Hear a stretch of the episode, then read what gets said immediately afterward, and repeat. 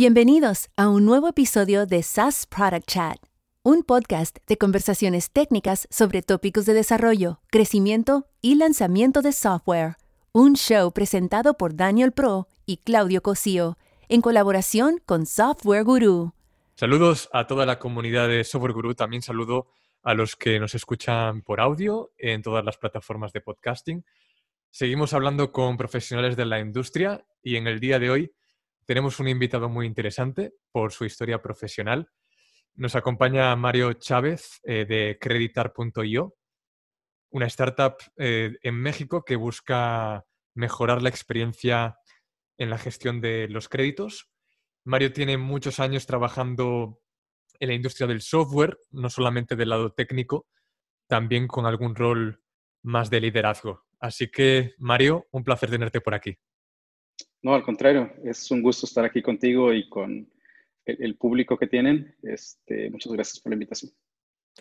Pues si te parece, volvamos un poco al pasado. Sé que tienes mucho background antes de ser CTO de Creditar y antes también de entrar en detalle a ver la plataforma de Creditar. Cuéntanos de tu vida profesional para los que no te conozcan. Pues mira, eh, yo soy originario de la ciudad de, Tijuana, Baja California, en, México. Es eh, la ciudad que está más al norte de Latinoamérica.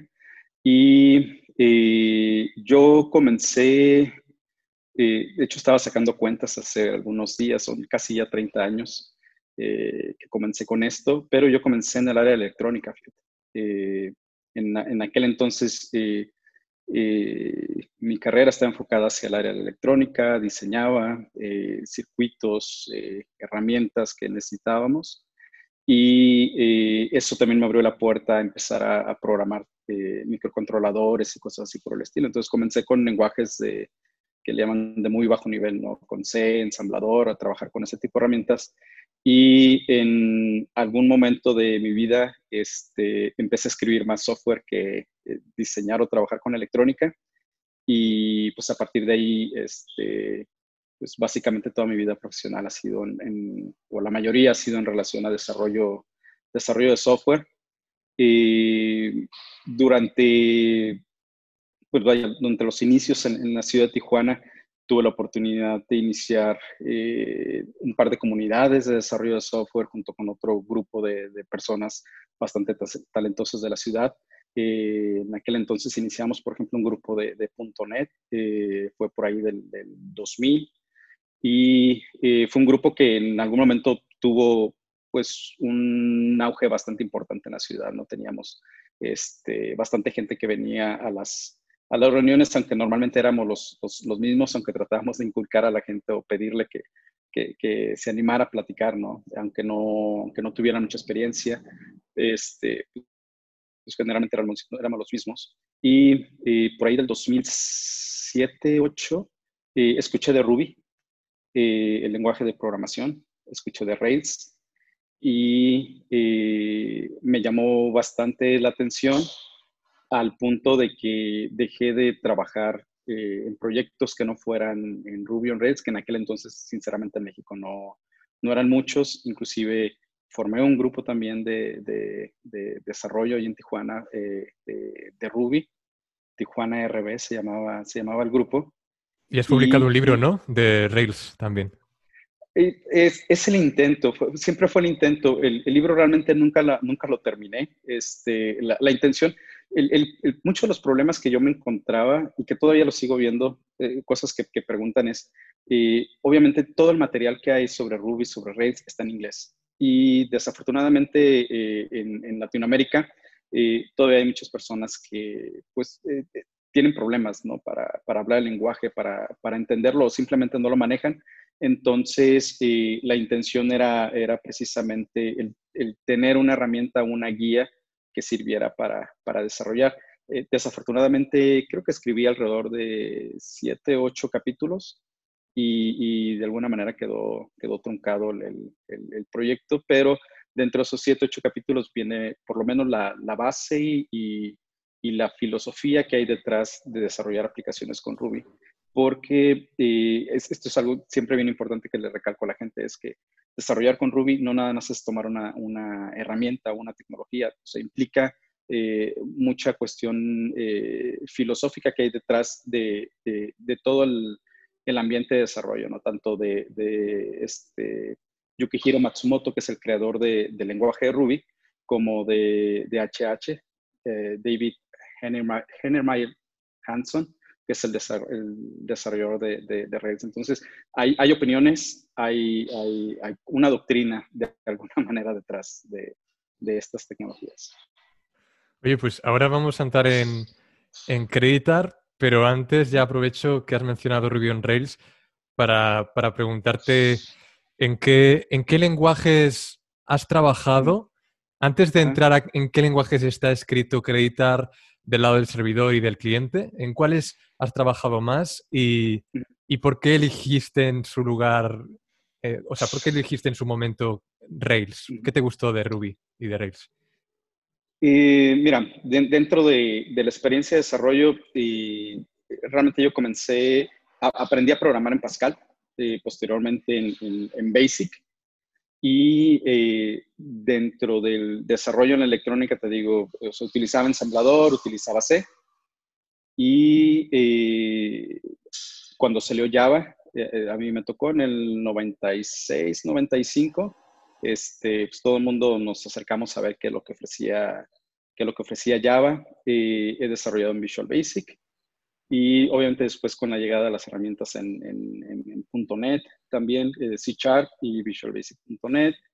Eh, durante el 2002 eh, trabajé para Panasonic y en Panasonic teníamos eh, mainframes, entonces me tocó programar en COBOL, me tocó programar en algunos lenguajes oscuros de IBM que hay uno que, que, lo tengo bien claro, se llama CSP, Sí, oye, eh, oscuros, pero créeme que se siguen enseñando en informática de primero, ¿eh? porque a mí me ha tocado eh, eh, programar, bueno, en C sobre todo, pero, pero COBOL, Pascal, etcétera, los estudias como teoría, pero ves, normalmente ves Java y, C en la universidad. Sí, sí, sí, sí.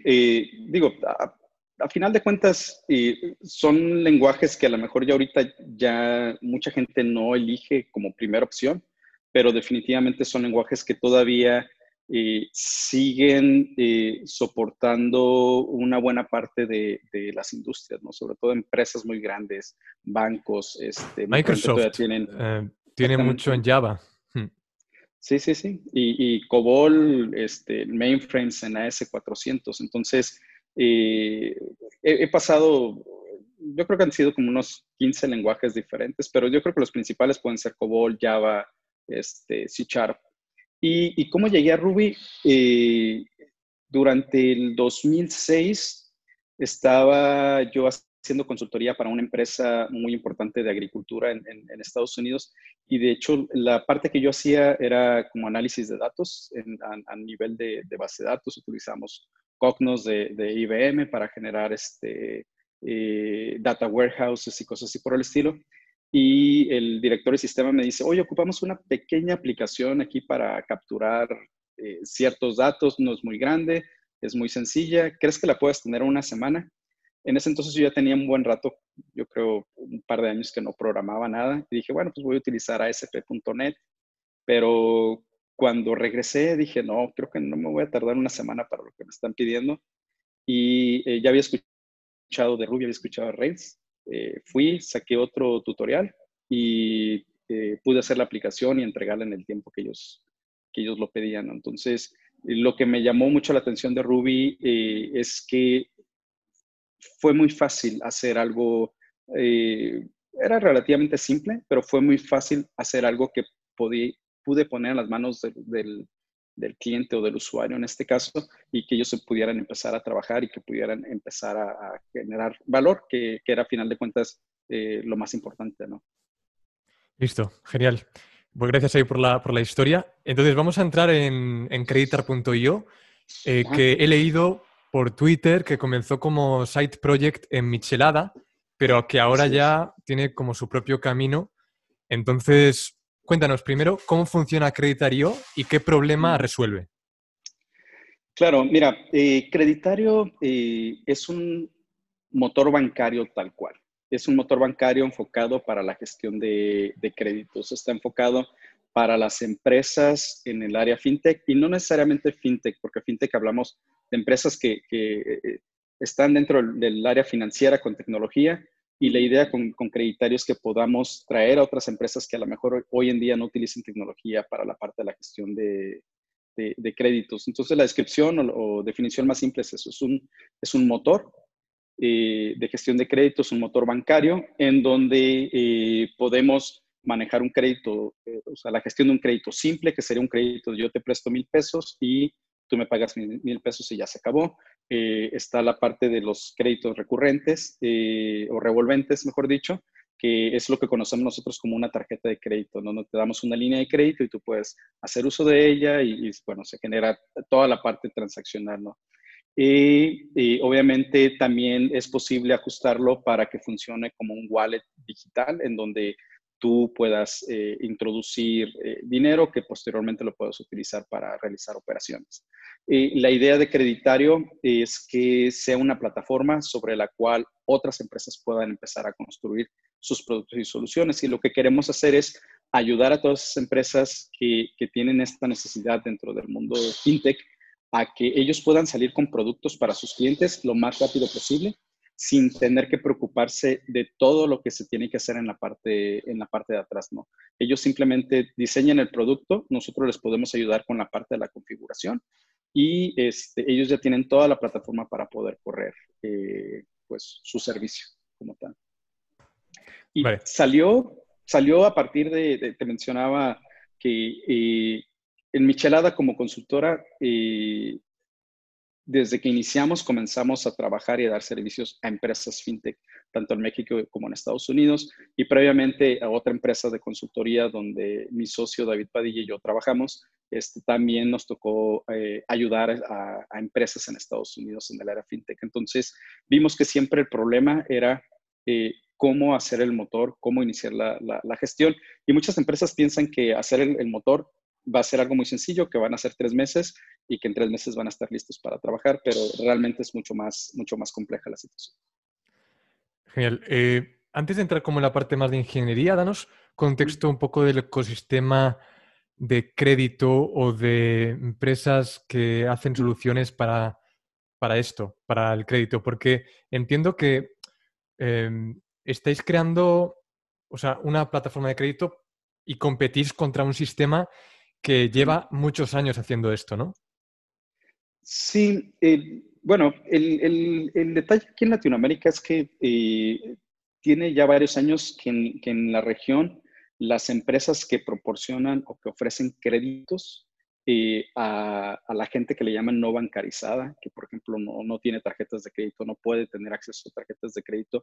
ha habido un, boom, una explosión de este tipo de empresas, no nada más en México, sino en Brasil, en Colombia, en Chile, en Argentina, eh, e inclusive en, España mismo, este, en donde estas empresas eh, toman el riesgo de, prestar sin tener eh, pues el, respaldo que normalmente o la seguridad que normalmente buscan los bancos tradicionales. ¿no? Hay, hay, un, hay un porcentaje de riesgo en donde también los, el, el, monto de los créditos no es tan grande, son, son relativamente pequeños pero eh, nosotros hemos visto un, incremento eh, de este tipo de empresas, de este tipo de servicios bastante grande en todo lo que es Iberoamérica. Entonces, la idea con esta plataforma de creditario es no, no ser nosotros los que prestemos el, dinero, sino ayudarle a todas estas empresas a que si ellos ya tienen la idea del producto, del servicio que quieren hacer llegar a sus clientes, que se preocupen realmente en capturar o obtener a esos clientes, en darles el servicio y nosotros eh, les proporcionamos la infraestructura para que ellos puedan operar de manera eficiente.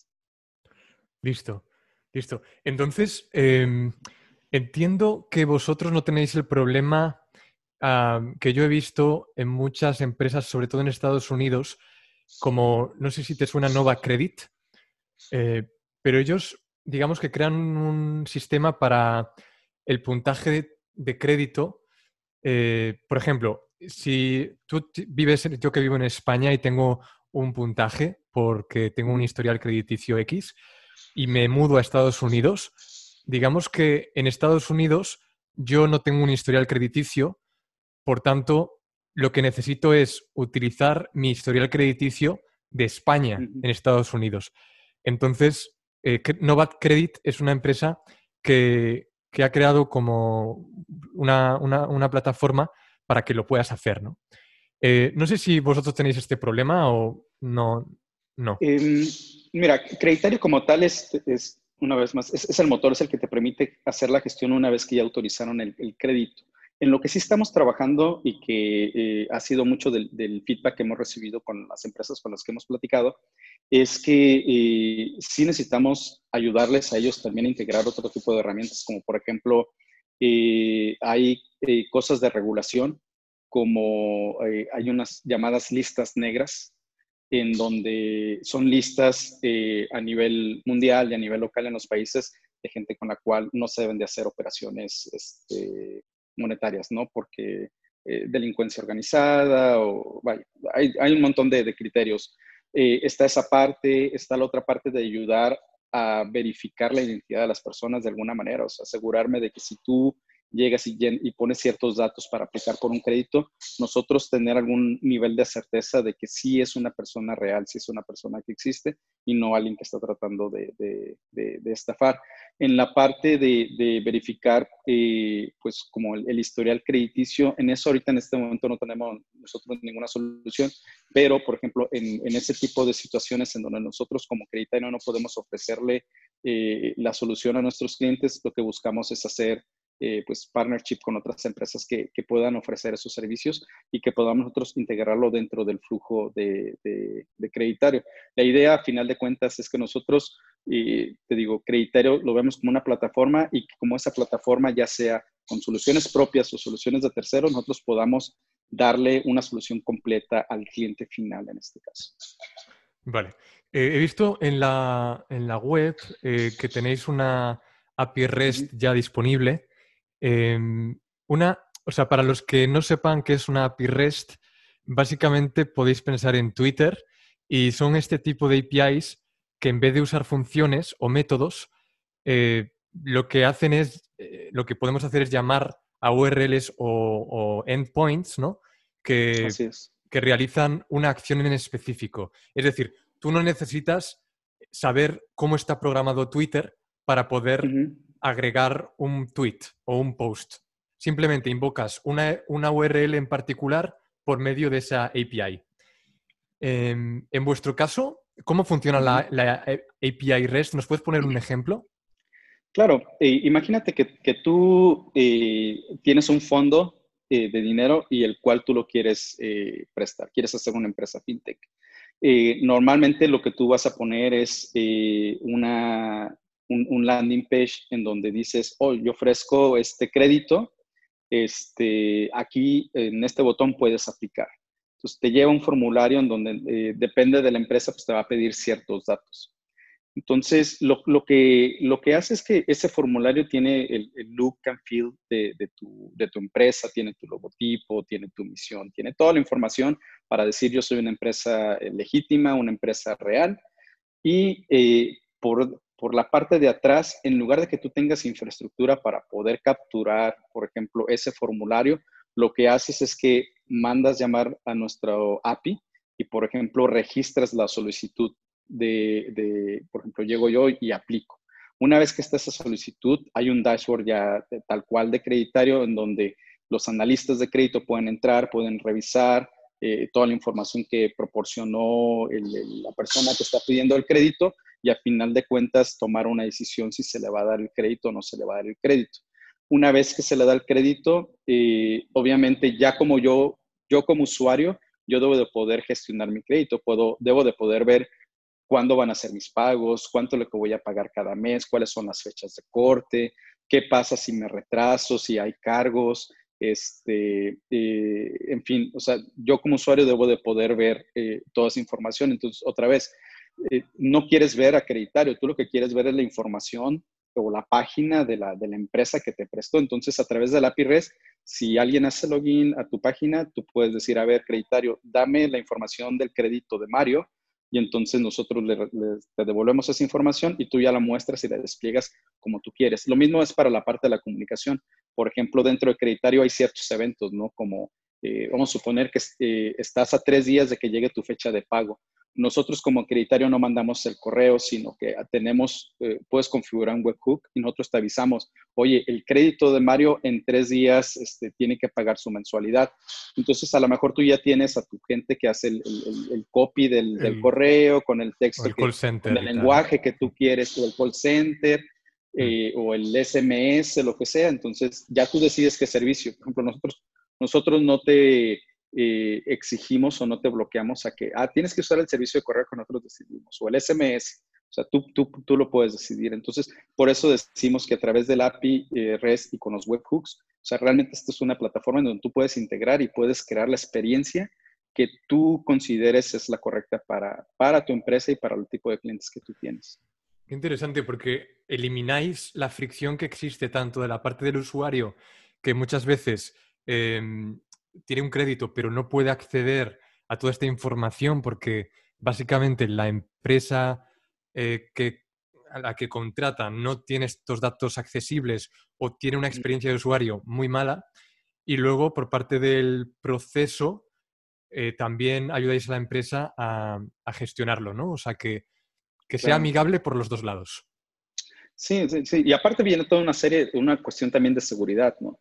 Este, en, la manera en cómo se deben de manejar los datos, cómo se tienen que proteger. Entonces, de alguna manera, eh, eso es también parte importante del servicio que nosotros estamos eh, ofreciendo. sea, hay, datos que van cifrados a nivel de base de datos y no cualquier, sea, inclusive en ocasiones ni siquiera nosotros tenemos acceso a esa, a esa información como tal, ¿no? Es, es únicamente quien tiene las llaves para poder extraer esa, esa información.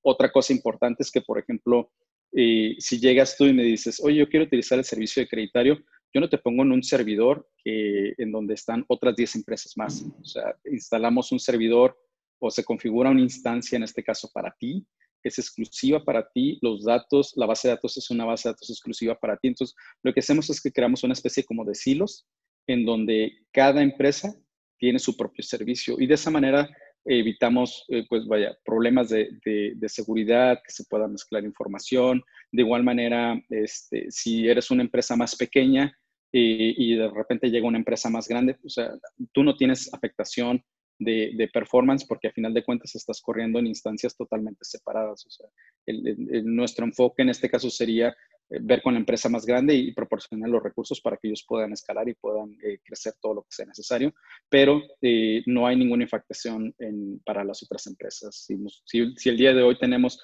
10 clientes y el día de mañana tenemos 100 clientes, este, para todos eso es totalmente irrelevante como, como usuario de creditario. Listo. Y háblanos un poco de, lenguajes, eh, háblanos de cómo está construido, ¿no? Acreditar eh, el stack que usáis y herramientas de desarrollo que os hace la vida un poco más fácil. Pues mira, eh, somos Ruby y Rails en, acreditar, amamos Ruby, amamos Rails, entonces es eso lo que estamos utilizando.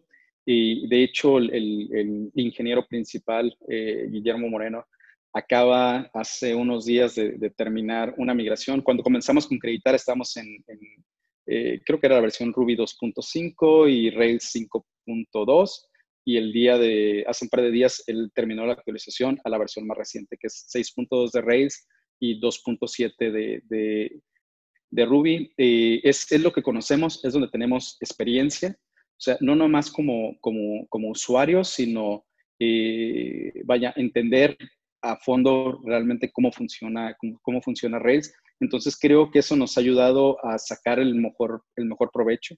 Como consultora también hemos construido aplicaciones muy pequeñas y aplicaciones muy grandes con eh, una cantidad inimaginable de, solicitudes. Entonces, toda esa experiencia nosotros la hemos volcado a, la creación de, este, de este producto. Entonces, es, es Rails, eh, tal cual, eso es, eso es lo que nos da eh, toda la funcionalidad. También somos eh, pues bastante eh, poco innovadores o aburridos en el sentido de que, por ejemplo, no utilizamos eh, frameworks de JavaScript nuevos ni nada por el estilo, sino es HTML tal cual. En, Rails acaban de sacar algo que se llama uh, Hotwire, que es básicamente como escribir aplicaciones reactivas sin utilizar mucho JavaScript. Entonces, es decir, tomando el potencial tal cual de HTML. Entonces, parte de la idea de hacer la migración fue el poder tomar ventaja de Hotwire y ayudar a crear una mejor experiencia de usuario también para la parte de, lo que es el backend o el parte del, del, dashboard de, de, creditario. Y aparte, vaya, el estar trabajando con, con, pues con herramientas nuevas dentro del stack donde tú te encuentres, no importa si eres Java o C Sharp o, o, Node, lo que sea, eh, al, al, equipo de ingeniería como tal le dices, oye, ahora hay que experimentar con esta eh, cosa nueva que salió dentro de nuestra tecnología, pues ellos están encantados, ¿no? Obviamente experimentamos, pero con, con la responsabilidad de, entender que eh, pues el producto debe de, siempre funcionar y, trabajar como debe ser. ¿Y como base de datos, Mario, usáis Postgres? Eh, Postgres, Postgres. Sí, esa es la base de datos que, bueno, yo no personalmente creo que es la mejor base de datos que hay hoy en día. Eh, por lo menos dentro de eh, las bases de datos open, open source.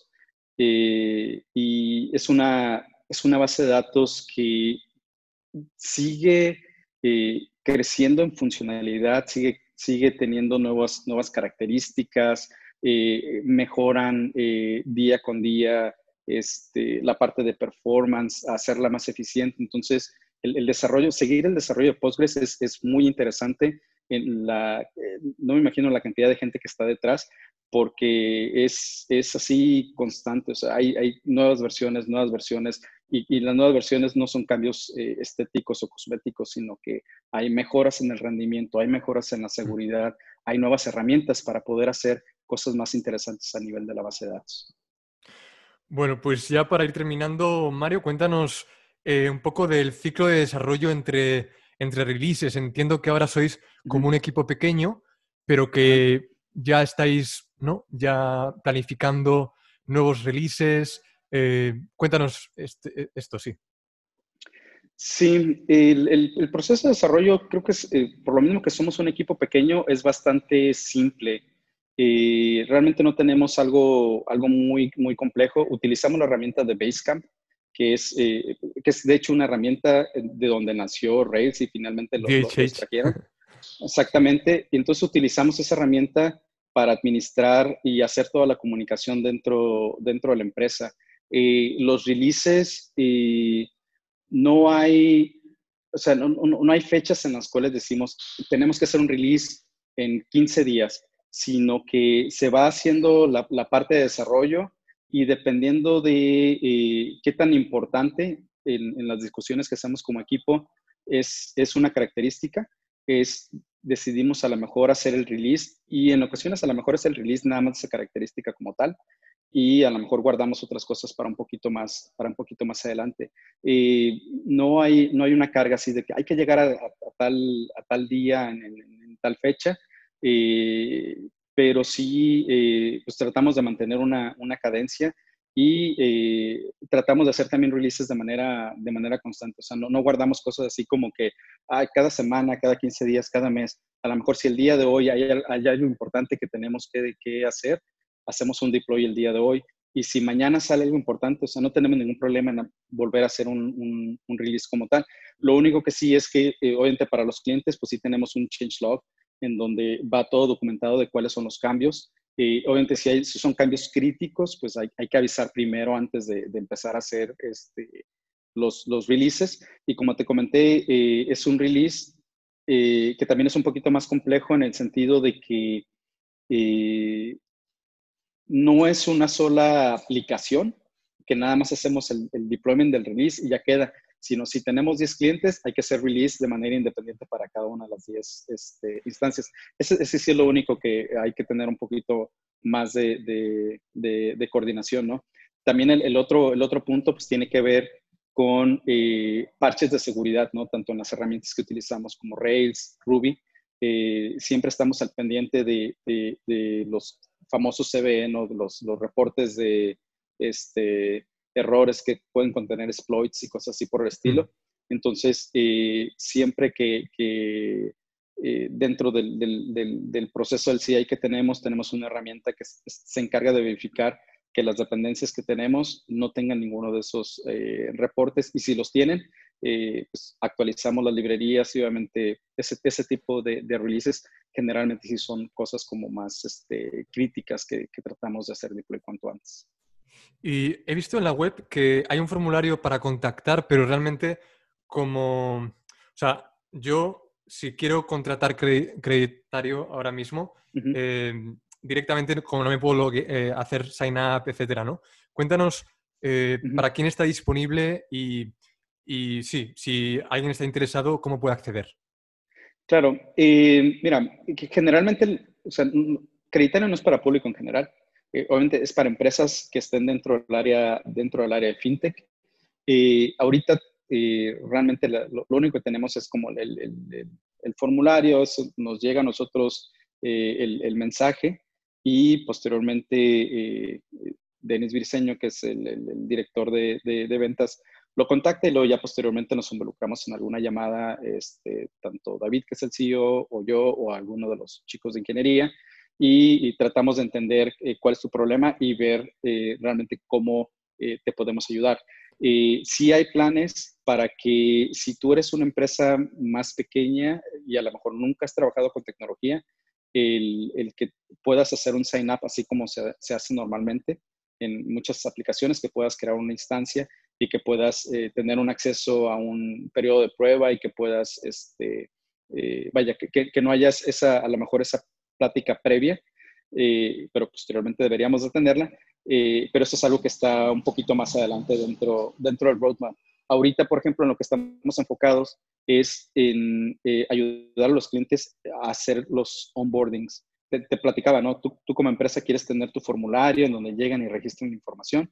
Eh, obviamente ese es trabajo que, que, quien nos contrata a nosotros, ellos tienen que hacer. Entonces, ahorita lo que estamos haciendo es, estamos haciendo una, una herramienta en la cual nosotros le vamos a permitir a, a esos clientes hacer estos formularios de onboarding de una manera mucho muy sencilla y que puedan tener el look and feel de, de, cada una empresa, el, el copy, eh, las, las, palabras, la intención, el texto que ellos necesitan, pero que sea algo muy sencillo de hacer y que automáticamente esos formularios ya estén conectados a ese creditario para que este, mm. tus clientes puedan llegar a registrarse fácilmente.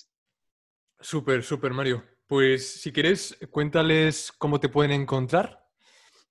Claro. Eh, bueno, como, como acredité estoy, eh, obviamente está mi correo, mario arroba creditar.io y eh, pues normalmente estoy por ahí en Twitter, que es arroba mario-chávez. Creo que son los dos medios este, mucho más eh, rápidos y fáciles de, de, de, encontrarme localizarme. Si alguien tiene alguna pregunta, y si tiene preguntas, no necesariamente sobre productos, sobre Rails, Ruby, me encanta platicar de eso, entonces con mucho gusto eh, puedo recibir sus, comentarios. Genial, Mario. Pues te agradezco tu tiempo y que termines muy bien la semana. Igualmente, muchas gracias y saludos a todos. Adiós. Nos despedimos por hoy. SAS Product Chat está disponible en YouTube dentro del canal de Software Guru y en todas las plataformas de podcasting. Cuéntanos qué te parece en nuestra cuenta de Twitter, arroba chatsas y en sasproductchat.com. Nos escuchamos en el próximo episodio.